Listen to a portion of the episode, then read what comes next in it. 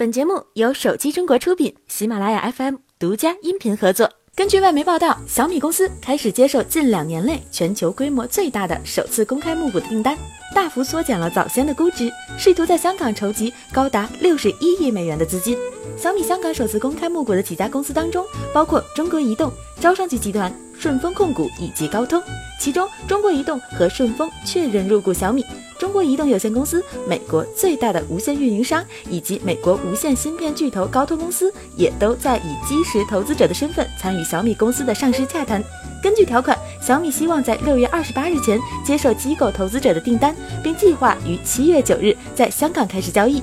看来小米上市已经开始倒计时了，小伙伴们，你们会去买小米的股票吗？vivo 在今年可谓是大招频出，先是率先搭载屏下指纹识别，接着又是 vivo NX 这一跨时代的产品。近日，疑似 vivo 3D 成像技术曝光，和结构光技术不一样，vivo 今年开始研发 TOF 深度摄像头。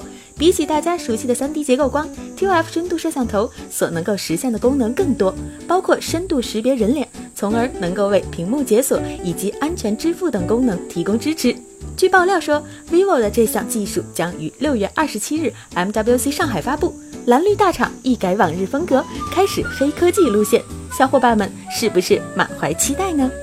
在国内手机厂商厮杀的时候，作为国际大厂的三星也默默地为接下来将要发布的旗舰做着准备。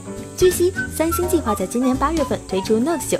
前段时间关于该机的消息比比皆是，最近网上又爆出了三星 Note 9的高清渲染图。从图上看，外观设计和前代并没有太大的区别，而且并没有采用刘海屏设计。三星在如今的全面屏大潮中，开辟出了属于自己的道路。面对目前来势汹汹的刘海风潮，三星的全视曲面屏也算得上是一股清流了。配置方面，据悉三星呢就将搭载高通骁龙八四五或 Exynos 九八幺零处理器，拥有六 GB 和八 GB 两个版本。最大存储空间为五百一十二 GB，电池容量为四千毫安，采用后置指纹识别，后置相机也支持可变光圈，其成像效果相当可期。三点五毫米耳机孔的保留或许是一大惊喜。五 G 时代即将来临，不光国内三大运营商近期有大动作。最近，国外的电信运营商也都很忙。六月二十日，根据外媒报道，Sprint 和 T-Mobile 已经正式向美国联邦通信委员会提交了合并申请。合并后的公司将被称为新 T-Mobile。Sprint 和 T-Mobile 这两家公司早在二零一七年就对合并事宜进行了讨论，但最终没有达成协议。今年四月份，Sprint 和 T-Mobile 宣布了合并计划。